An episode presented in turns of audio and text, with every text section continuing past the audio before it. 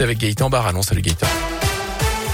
Salut Jérôme, bonjour à tous. À la une, attention, si vous devez prendre le bus, aujourd'hui, de nombreuses perturbations en cours dans la Loire en cause ce mouvement de grève qui a débuté ce matin chez Keolis, Pays du Forêt. Plusieurs lignes de transport scolaire ne sont pas assurées. Quelques TIL sont aussi impactées entre Rouen et Bois, entre saint et Balbini notamment. Plusieurs tronçons également à l'arrêt à l'Astas. S'agit des lignes 30, 32, 33 et 57.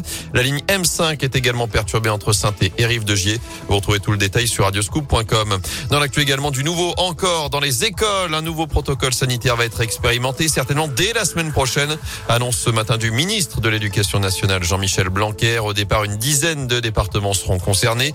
Objectif à chaque fois qu'il y a un cas positif, tester toute la classe et ne renvoyer à la maison que ceux qui sont euh, positifs. Par ailleurs, c'est jeudi qu'on connaîtra la liste des départements concernés par l'arrêt du port du masque à l'école, arrêt qui sera effectif lundi prochain dans les départements où le taux d'incidence est passé en dessous de la barre des 50 cas pour 100 000 habitants.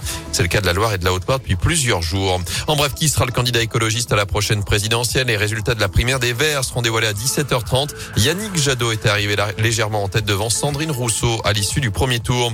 En foot, la deuxième journée de Ligue des Champions, Paris-Manchester City. Un choc à suivre au Parc des Princes à partir de 21h.